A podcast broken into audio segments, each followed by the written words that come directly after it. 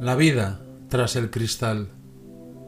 El hombre que no se contenta con poco, no se contenta con nada.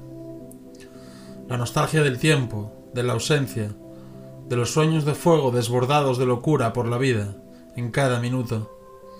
El alma de la fuente, con toda la majestad de la vida, es una flor de fuego deshojada por dos abismos luminosos. En la noche los astros que velan por la vida, como brillantes mariposas con su disco de luz, la ceguera que destruye el mundo. La mar en la que me hundo amanece en mis ojos. Renaces en la melancolía de los rumores de caricias. Desde lejos siento pasar las horas desde el cristal de un río en la tormenta del tiempo. La vida y la muerte a pleno sol en el mismo lugar. La deliciosa fruta madura, la miel del triunfo de la noche. Mi cuerpo se vuelve profundo como un cielo sobre ella, una rosa de fuego, como un llanto en el arroyo de la melancolía, en tu abrazo profundo. La tristeza, flor del aire, alma de mis sueños. Mis raros ojos humanos leen cristalinas páginas que reflejan mi pensamiento.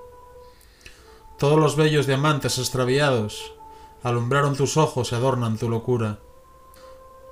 Nos besábamos hondo hasta mordernos el alma soñando en silencio, no sé qué tierras nunca vistas. La sed maldita donde bebe el llanto, en tus ojos toda luz y todo el hambre. ¿Acaso algún día retroceder en el tiempo, en un minuto que dura mil años? La idea de un sentimiento en la cara de la mañana, hacia la primavera alegre en el gran camino. En una barca como un gran pensamiento, para vivir y soñar un destino, como una estrella, como el agua cristalina.